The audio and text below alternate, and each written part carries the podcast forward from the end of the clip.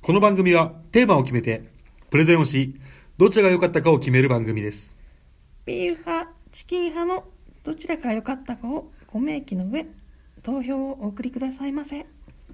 皆様の投票を待ってるぜ待ってますはい始まりました第65回ビーフ派チキンですエーイまずは自己紹介夜の蝶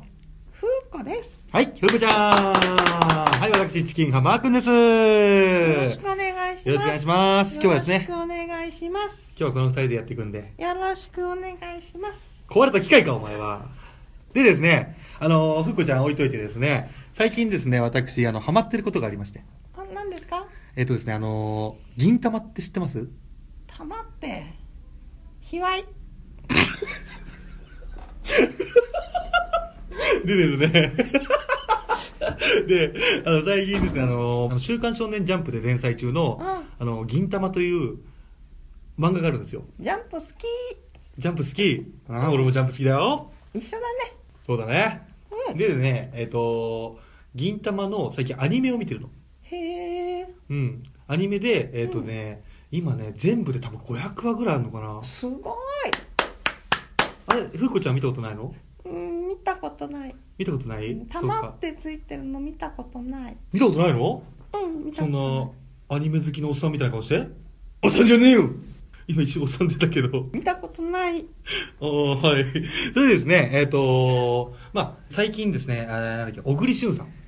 あが主演ではい実写化ですねはいもしたし、うんえっ、とアニメの方もうんもうすごく長く続いてるってことで劇場版も今年かな確かやったんだよへえすごいうんそうでしょすごいよね、小栗旬かっこいい小栗旬かっこいいよねうん で、アニメの方をね、最近見始めたんだけど、もともとジャンプ漫画の方で、あのー原作を読んでたの。あ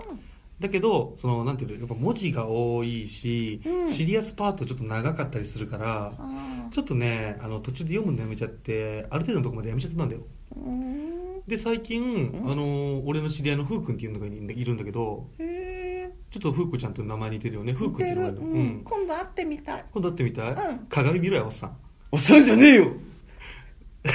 で、で、なんだよ、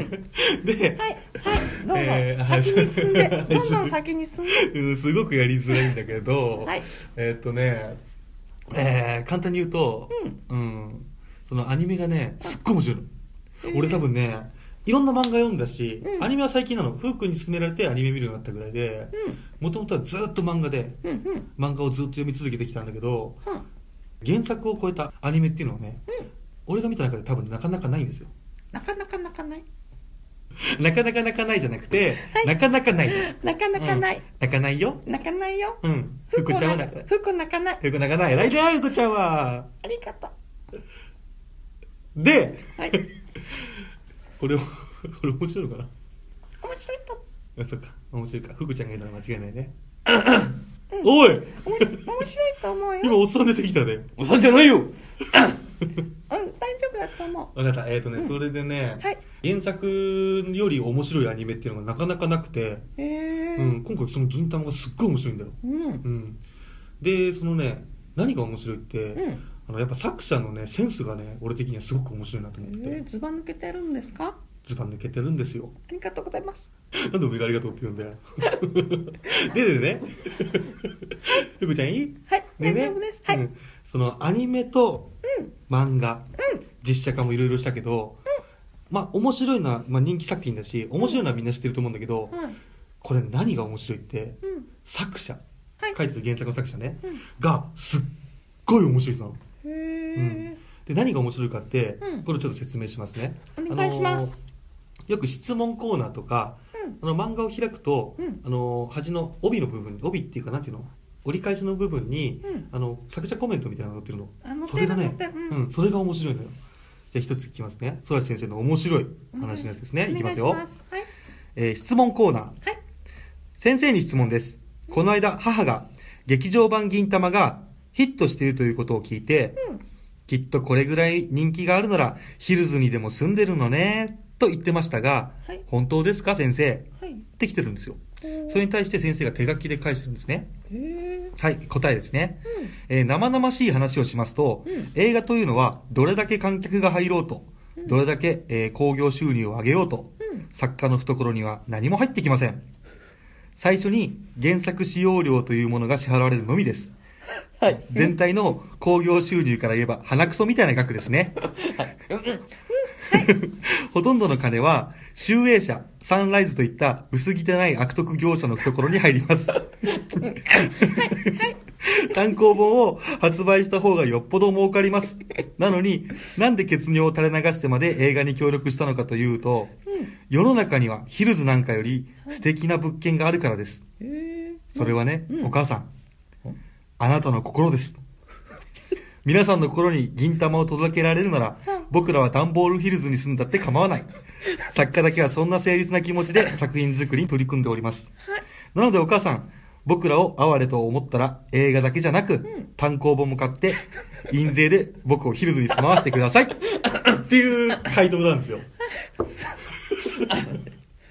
あ、すごいね。 すごいでしょ、センスあるでしょ面白いでしょ、ううんんなんかこれね、ここに書いてあるんだけどね、普通だったら嫌がるお金の話を包み隠さず話すのがこの育ち先生。ああすごいねはい。で、さっき言った集英社とか、あの、サンライズのことを悪徳業者、悪徳企業っていうのがね、うん下りがこの育ち先生らしいですよねデ。ィスってますもんねそうそうそう、うんしかもディスってるのに面白いんですよ。そうですねはい。この怖いもの知らずなコメント等がですね、この育ち先生の醍醐味なんですよ。で、別の質問では、はい私は前期試験でうん憧れてる人か尊敬してる人を聞かれたら、はい銀玉という漫画の主人公の坂田銀時ですと答えようとしていました。はいはい聞かれませんでしたが、これってありだと思いますかおー二次元オタク決めって思われちゃいますかねあーそもそも二次元オタクってキモいですかっていう質問に対しての先生の答え。お願いしますはい、空知先生はこう言ってます。先生お願いします君がやろうとしたことは、例えるなら、おにぎりの具が何が好きはい具志堅用高って答えてるようなものですよ。決めでしょ自分が具志堅用高の話がしたいばかりに、人の話を聞いていない、会話が成立していないんです。はいオタクが決めんじゃない。はいコミュニケーション下手なオタクは、自己が肥大化して他人の話を聞くより、自分が何を話すかばかり考える人が多い。あーそして会話に不具合が起こる。それが決めんです。あー面接はいかに自己表現できるかを試す場でありますが、あくまで会話の中でです。まずは、面接官の話をちゃんと聞きましょう。あー君の好きなアフロの具は、具志堅用高ならわかりますが、面接官はおにぎりの具を聞いてるわけでしょ二次元の尊敬する人ではなく、現実で尊敬してる人を質問してきたわけでしょじゃあ君が答えるべきは一つでしょう。具志堅用高です。っていうことなんです よ。もうなんか上質なネタのように感じますよね。素晴らしいんですすよごい。ですねはい。でですね、はいえっと、このさっき言った扉のとこの曲が曲がったもの帯ですね、作者コメント。扉を見そう。 でですね、そちらでですね、えっと、アニメが終わった時に、そらち先生が書いた、えっと、コメントですね。はい長い間、うんアニメ銀玉を、えーご愛顧いただきありがとうございました。ありがとうございますそして長い間、うん俺の印税収入の糧となってくれてありがとうございました。アニメ銀玉、君たちのことは忘れても、通帳に刻まれた数字は忘れないか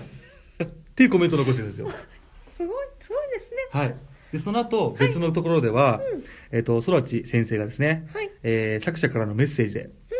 えーアニメに対してですね、はい人に無理やりアニメの最終回、えー劇場版ですね、はい書かせておいて、うん復活とかどの面下げていってるのか分かりませんが、 これで単行本売り上げも復活するなら、すべて帳消しにしようと思います。楽しんでいってください。これが、アニメ復活に対してのコメントです。お金ですね そうです。うん全てはお金なんですそうなんですよ。で、空知先生、これだけセンスのいい回答することで、うんあのー有名なので、はい皆様ぜひ、えっ、とですね、こちら、アニメ銀玉ではなく、はい銀玉の作者、空知先生、コメントって入れれば、すっごいいっぱい出てくるんで、ぜひ見てみてくださいお願いしますそれでは、そろそろいきますか。はい。えっ、と、第65回、ビーフォアチキン、正月は家族でこれをやろ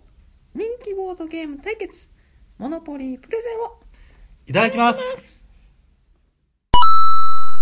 Ho, we watch kids.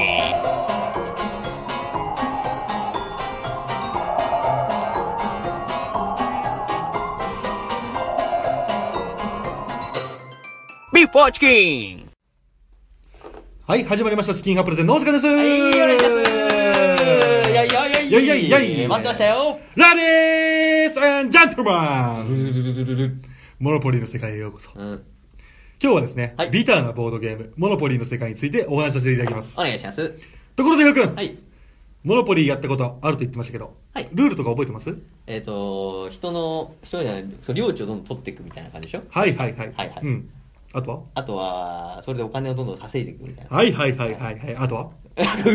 んだろう、ジェントルマンみたいな、なんだろうう。んあとはなんか、あなるの、ほ捕まったりするよね。なんか。ああ、刑務所もあるね。ううんうんん。まるで本物のフー君の人生のようだね。なんでだよ、俺刑務所係じゃねえんだよ。なんいいでよだねよ。うんはで、いフー君がですねはい、えー紹介した人生ゲームとは違って、おい。モノポリーは正直ですね、うんあまり日本で普及してないんですよ。そうそうそう。いや、知らないよね、あんまはい結構。うん。普及していないモノポリーをですねほいほい、皆様にもっと知っていただくために、はい。説明させていただきます。お願いします。ははい。い。まず、モはいノポリーとは、うん。モノポリーはですね、えー20世紀初めに、モノモノポリ モノポリー、もどっちだよ。おモノモノポリ、モノポリなんだけど、うちは。えモノポリ。じゃあもう、どどなうまくは、うまくは。モノポリー。 じゃあ、それでいいよ。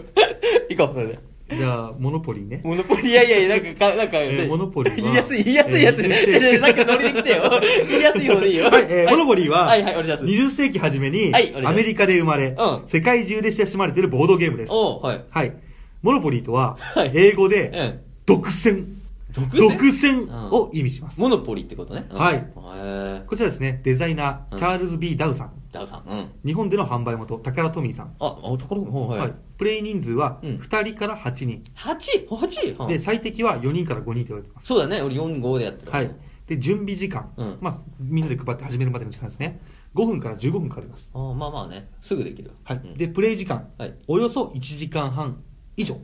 そんな長かったっけ結構、でも、人生ゲームそれぐらいかかるんじゃないあ、まあそうかそうか。うん。んはい。で、運要素。あサイコロ振りとカード引きっていうのがあります。あー、まあね。うん。で、必要技能。うん。交渉、資産管理、運用、あれ結構難しい。うん。値段、値段。 2070円から。安いうん安いんですよ。はで、まずですね、うんモノポリーの起源。い。はい。え、アメリカがですね、うん大恐慌に襲われた1930年頃、はいはい。ペンシルバニアの失業中の、えー元電気技師、おう。チャールズ・ B ・ダウ、うんダローか、ごめんなさい、チャールズ・ B ・ダロだろう。はいー。によって、モノポリーは作られました。はい。モノポリーは、うん失業しているダローの友人たちの間で評判になり、ほやがて彼はこのゲームの大量生産を思いつきます、う。えー、おしゃれ。はい、ダローは手作りのモノポリーをうん独自に販売していたが、あ、大量の注文をさばききれなくなって、うん。玩具メーカーの新星パーカーブラザーズとはいいうところに売り込んだものの、うん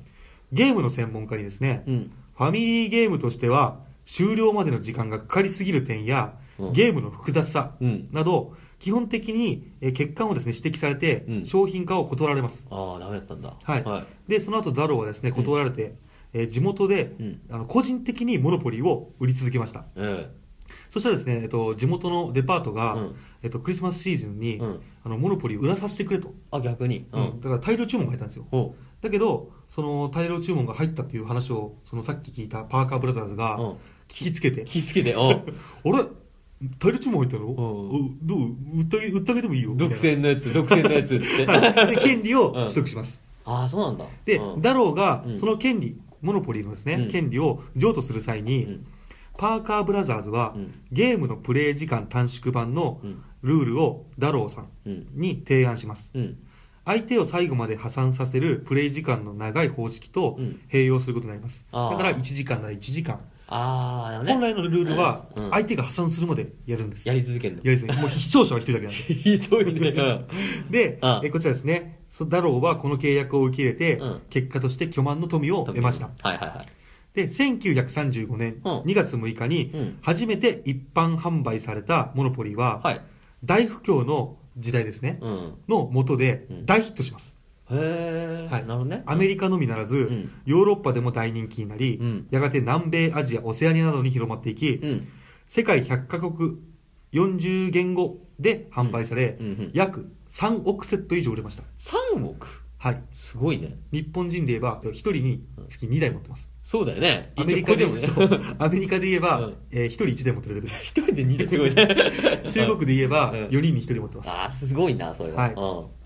でですね、はいはいなおですね、うん世の中が不景気になると、うん遊びが流行するという仮説があるんですけども、はいはいはいその実例として、うん1930年代の大不況とうんモノポリーの関係がよく引き合いに出されます、ああそうなんだ、はいうんでその人気を表す逸話がありましてはいはい1966年に、うんビートルズが来日した際うんファンが殺到しホテルに缶詰になっていたんですよビートルズはああビートルズうんで彼らはやることがないので、うんホテルでモノポリを熱中して遊んでいたとああ忙しいんだよ ねで日本の棋士、うん将棋たちですね、はいは棋士の間でも、うん1980年代末から、うん1990年代にかけて、うんモノポリーが流行します、あそうなんだ記事も、うんえー地方対局にも、うん対局用品とともに携帯し、うん昼の対局で火花を散らした棋士同士が、うん夜は棋士仲間やうんスタッフも加えて、うん仲良くモノポリーに興ずる光景が見られたそう です、は楽しんでんじゃんもうめっちゃうん、い、ちなみに1989年竜王戦、うんまあ、タイトルの一つですねそうだ竜ね王う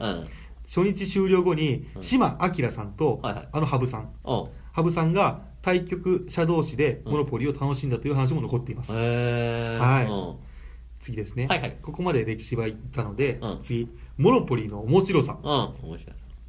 まずですね、はいモノポリは、うんゲーム内で使用するお金は、うんドルでやり取りされたりそうだねボードの表記や地名の名前もアメリカっぽい感じになってます、なってなってうんはい、目的はですね、うんお金を貯めるうん資産を増やし対戦相手の資産を奪うはいはいまたは破産に追い込むゲームで、はい最後に最も資産を持っている人の勝ちというゲームうでんす、はいはいはいはい軽くまとめますうん先ほど言った通りプレイヤーは、はえ2人から8名んはいおすすめは45人商人ゲームの時間は自分以外が破産するまでと時間制限ありのうん2パターン二パターンねうんゲームの勝敗はゲーム終了後に持っているお金、うん不動産の権利書の価格、はいはい家の価格の合計の多い順です、多いねうんうはんで次2つのサイコロを振って、うん出た目だけ進むあはあはあ止まった場所によって何かしらの指示に従わなければならないああほうほ止まった不動産がまだ買われていなかった場合、んお金を出して買うことができるううんうんちなみにこれは拒否することもできます、あ買わないってねはいうんで買わない場合は銀行と言われるバンカーがうんそれを競売にかけますので、あそうなんだっけはいうんと集めてオークションが開かれます、ええはいあそうなんだでこちらはもちろん最初の持ち金がうん1500ゴールドなので、うんその1500ゴールドを使って、んその土地を買うか買わないか決めてください買うか買わないかねうんはいはいはいで自分以外の人が所有する土地へ泊まった時は、うんレンタル料金を支払わなきゃいけませんそうだねはいそうそうそこ取られるんだよねそうです、うんで土地のけ、えー所有権の売買うんお金のやり取りに関しては基本交渉によって決めることができます、はいはいはい人生ゲームのように、うん一気にお金がなくなったり、うん手形を発行して借金まみれみたいになったりすることはありませんはいはい徐々に着実にうんお金が減ったり増えたりする、うんリアルティあふれるボードゲームそうだね吸い込まれてくる よねだんだんうんでその自分たち人によってですね、はいはい例えば自分たちで、はいその場を作っていく楽しさをはいはい味わうことのできるのが、うんこのゲームの魅力なんですおおーいいね次ですね、うんモノポリーで勝つためにあいいのあんのありますはいお願いしますさてモノポリーは、うん書きたいもんはい、ただ単にお金のやり取りが行われて、うん先に不動産を買い占めた者が勝つなんて珍奇なゲームではないんですよそうなんですかはい、お金と土地の所有権、うんそして自分の持つ能力を最大限に活用して挑まなければ勝てないゲームなんです能力もはいだから、うん本当に上手い人ってやると、うん絶対に勝てませんそうなのはいえでモノポリーで勝つ、えー必要な3つの要素は、うまい嘘えうん説得力うんそしてタイミングだと言われています、あー口ばっかだうんはい、その、えーうん話をですね簡単に説明しておきましょう、はいえーまだですねモノポリーをやったことない人たちにちょっとイメージしづらいかと思うんですけども、うん実際の例をですね、うん用意で説明していくことにしますあお願いしますモノポリーの中にあるあるハード面、うん表の部分っていうか、まあ、それお金とかの話ですね、は資本は基本お金と不動産、うんかっこ権利ですね、そうだねそのハード面を そのハード面をどうしたらいい形で活用し、はいはいお金をうまく集められるかのキーワードが先に挙げた3つの要素なんです、おーよねはいこれですね、うんえーうまい嘘、うん説得力うんタイミング、タイミングねうん例えばですねゲームが進んでいくと、はい自分の買った土地にうん家を建てることができます、あああったねそのはい、家をを建てると他のプレイヤーが泊まった時のうんレンタル料が払われるので,、そうだでねその家の大きさ数うんうんで、そのレンタル料がどんどんどんどん高くなります、なるなるうんはい、しかしそこにはうんある条件が大きく2つあるんですよなんだろそれが同じ色のカードを全て所有していることうはいはいはいはいはいで家を建てることのできるお金があることああそうだね、うんはい、で後者に関して要はその家を建てるお金があるかどうかっていうのは、うんお金を集める方法を考えたり、うん初期にですね持っている1500ゴールドあの1500ドルドルね、うをん減らさないようにすればなんとかなるんですけども、はい前者同じ色のカード全て所有してうんうんると、うんこれこれはですね自分以外のプレイヤーが自分の欲しい色のカードを持っている場合があるんですそうだよねはい全部持ってるわけねもんね一般そうです、それをなんとか自分のものにしなければ自分は土地の権利を持っていても、うん家を建てられないんですよああそうかそうかそう家を建てないと相手からお金を奪えないんでそこに泊まったっていそうだよねん取るだけだもんね、うんはい、でこのやはりこのゲームの勝ち方はいかに高額なレンタル料を払わせ て破産させるかということなんです敵をね、うんはいうんで家を建てるということうんは販売必須条件です建てないと相手からお金を奪って相手を倒せないんであそうかずっと払う立場だもんね、そうです、いずれ自分が負ける立場になってしうんまそっうだて、よねはいはいでは相手の持つ権利書をどうやって自分のものにするのかうそれはんお願いしますよ羽生さん交渉しかないんです 先ほど言った交渉です交渉ですねはい、はい、これはちなみにいつ、えー、何時でもどんな交渉でもうん可能で、その交渉により大きく戦局が変わる点が面白いと言われてますああそうだねはあくまで運ではなくいはい、うん実力が重要なボードゲームとなっています、うん交渉しますっつってね、はいうんリアルな世界でもそうですが、うん自分の持つ土地をはい相手に譲渡する場合にはですね、うん金銭的なやり取りそれ相応の、えーうん価値あるものと交換などが行われると思いますそうねうんまさにそれと同じことがこのモノポリーでも行われるんですほうほうほうほただ相手から自分に不利な条件を突きつけられたりしないように、ううんさっき言った上手な嘘、うん説得力タイミングという要素がほうほうほとても大事になってくるんうであすなるほどねはいまあ、簡単に言うと巧みに嘘をついて、うん自分に有利な条件でことを進めたり、うんその言葉に説得力っていうのがすごく大切になってくるので見、せてね、うんはい、場の全体を見てうん状況を判断し考察することも必要になってきますそうだねはいはいはいそして一番大事なのは、うんその交渉をするタイミングなんですそうだねはいうんは結局相手にするのは、うんサイコロカード、うん運じゃなくて、うん人なのでいはい等価交換はまずありえませんおありえないんですよ鋼の錬金術師に文句あるパターン だねだからこそうんはいはい自分により都合のいいタイミングでいかにうまく交渉して、はいはいはい自分自身のビジョンへ近づくかが勝つポイントになってきますああなるほどね分かってきただんだん例えばですが、はいはいふうくんうん今この場にうん赤のカードを持ってるのは俺だけだよお君の赤のカードを揃えられるのは僕だけだよだからうん君の持ってる灰色のカードとうんお金の100ドル、えー100ドルですね、うんで交換してくれないかお赤のカードの方が価値は高いからとってもいい条件だと思うんだけどどうだ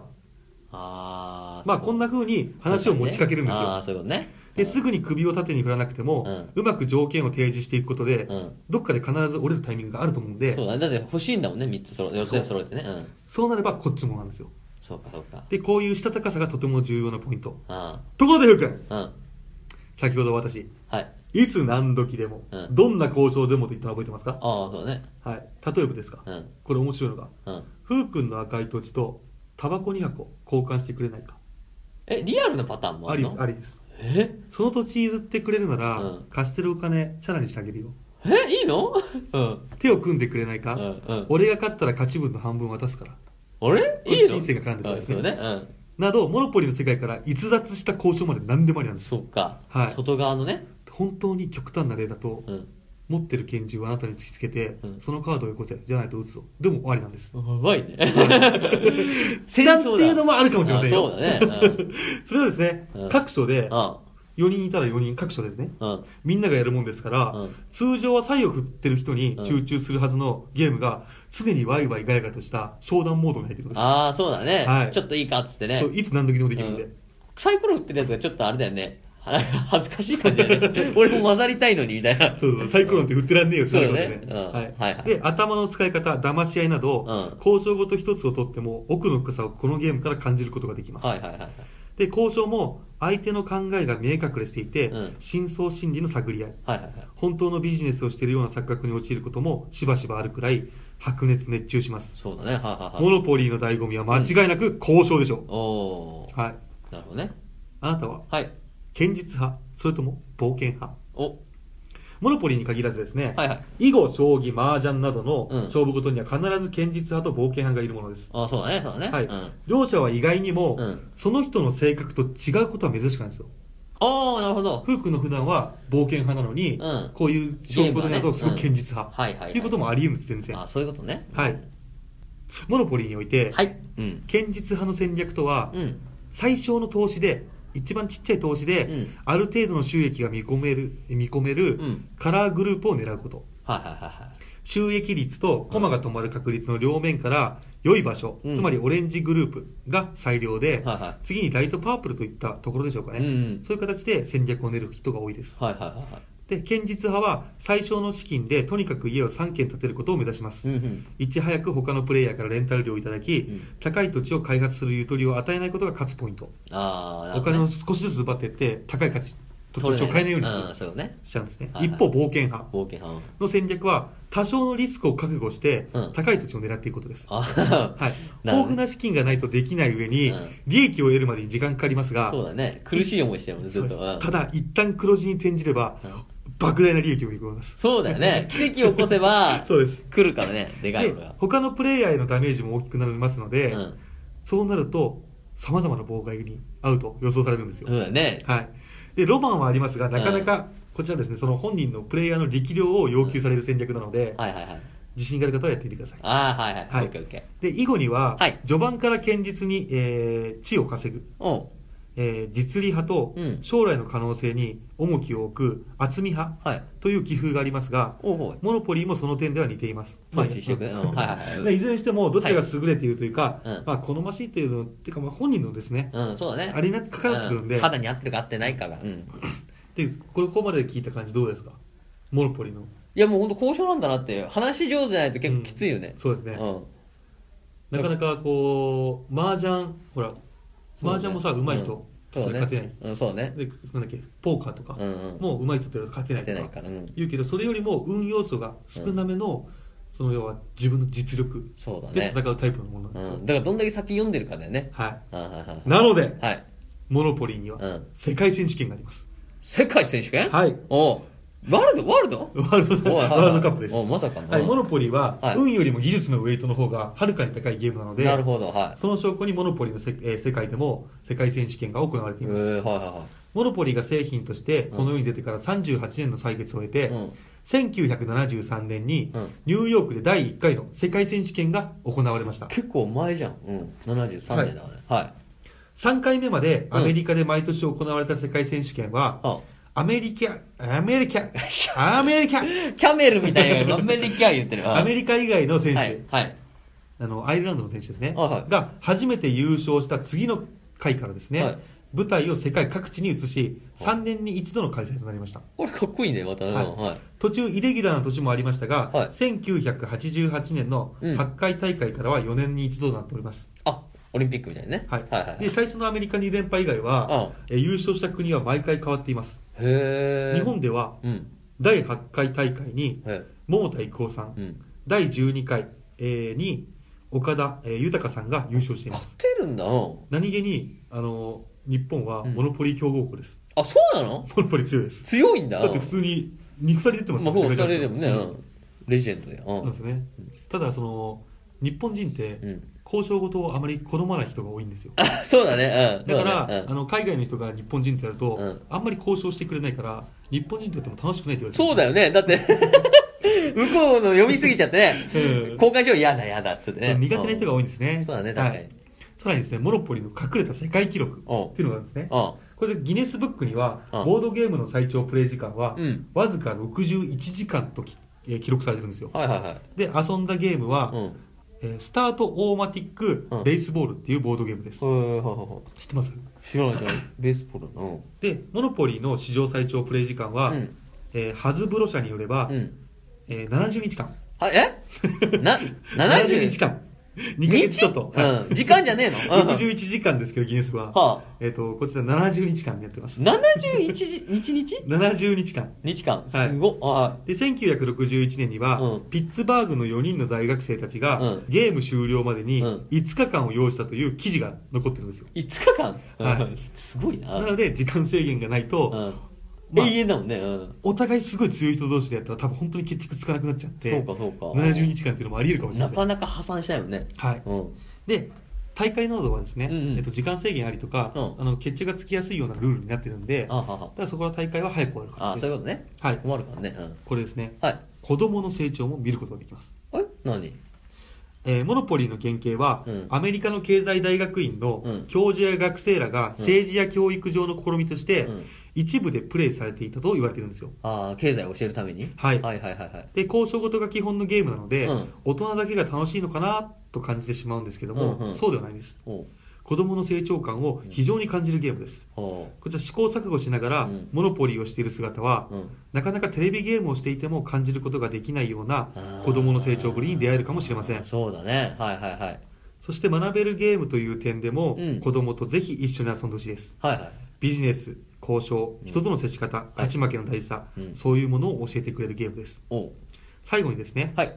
モノポリーは集まる人によってうん全く異なったゲームになるのでう、ん。同じ番ですねうん。同じ番を使っても、うん全く違う展開になりいまろんな顔になるんだ。すはい、うんそこがまた面白いと言われてますそうだね。ははいい、はいはなので友達と白熱する戦い、い。子供の成長を感じながらうん。はい。教え子部下の教育うん。などなどはい。ぜひ一家に一台モノポリーをお勧めしますはい。以上がおチキンがプレゼンでしたありがとうございます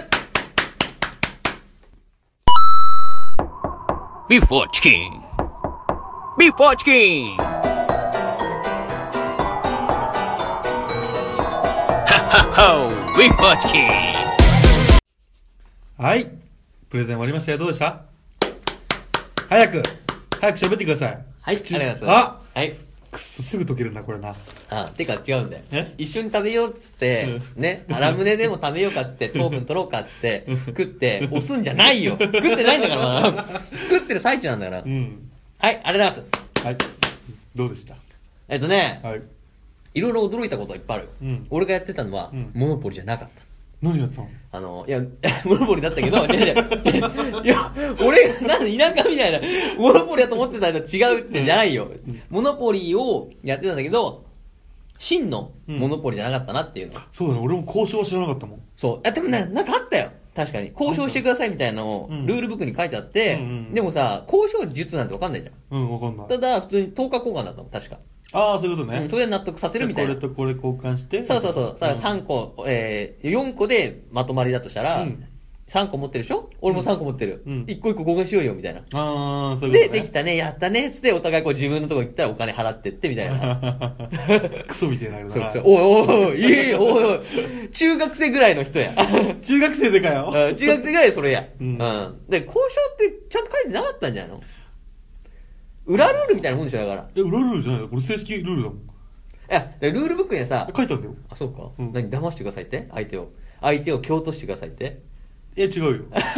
結う果ん、相手を騙すしかなくなるんだよ。 だからちょっとでしょ自分が勝つためにでしょ、うんほんで、あの裏じゃん、あんな、あの、タバコ2個買ってあげるからみたいなさ。あ、でもこれ、うん。あの、俺がヤフー知恵袋見たのうは、んこれ書いてあった書いてあった例はうん、日本モノポリー協会の人とやった時にうん、その人たちがそうやってたって。えそうなのうん。あ、彼らがどんな手を使ってでも、交渉して OK なの。えー、てか、後で肩揉みますから、どうにか、その赤い土地をつって。 やだよ。俺持ってきなこれ。お金ち、だおよこっち金を出してくれない。ほんで、あれでしょドル渡そうとしたら、現金だろうっつっ て。そうそうそう2000円渡されて。だからね、俺これね、ああのー、カイジの作者の福本先生はいうんうがん、あのー、嘘食いの作者の人に書いてほしいの。あー絶対面白くなるから。ざわざわざわざわ。そうそう そう。衝撃の展開っつって。漁港 絶対面白いから。 開示の一言でっつって。確かにこれは見てねほし。いあ、本当はねうん、交渉だもんね。そうできればカイジじゃなくて俺は、あの、嘘食いの作者に書いてほしい。あー、嘘食いサコ先生かか。。うん。まあまあそうだね。うん。いいな。そう絶対面白いよ、モノポリやってくれたら。いや、すごい良かったよ、だうから。ん。ナイスプレゼンだったわ。あ、本当にはい。ありがとうございまあのす。そのナイスプレゼンでね、はい。あの、ビーフォアチキン、うん。年内、はい。プレゼン企画終わりです。そうなのそうなのお疲れ様です。お疲れ様でした。あじゃあ今今年も今まで、今、お疲あ、どうしようございまし。はいた。今年ありがとうございまし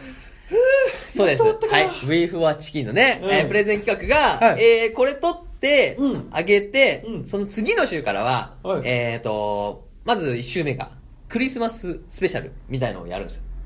うん。まあ、マークに後で説明するけど。なん、ん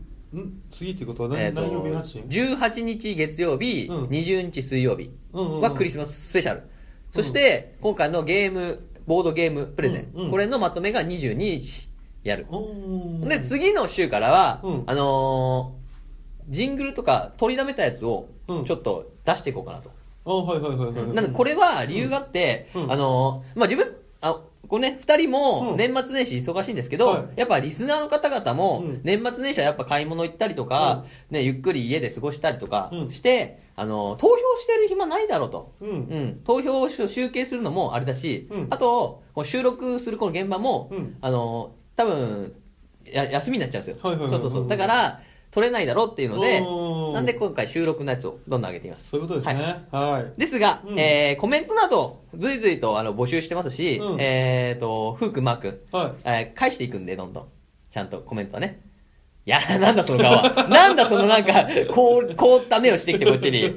どっちかがね、はい返していくんで。うそうはいそうですね。なんでね、あの、ぜひ、あの、25以降も、えー、ぜひね、コメントください。返しますなん。えいや、だから聞いてさ、その、これ良かったよ、みたいな、とかでもいいじゃん。うん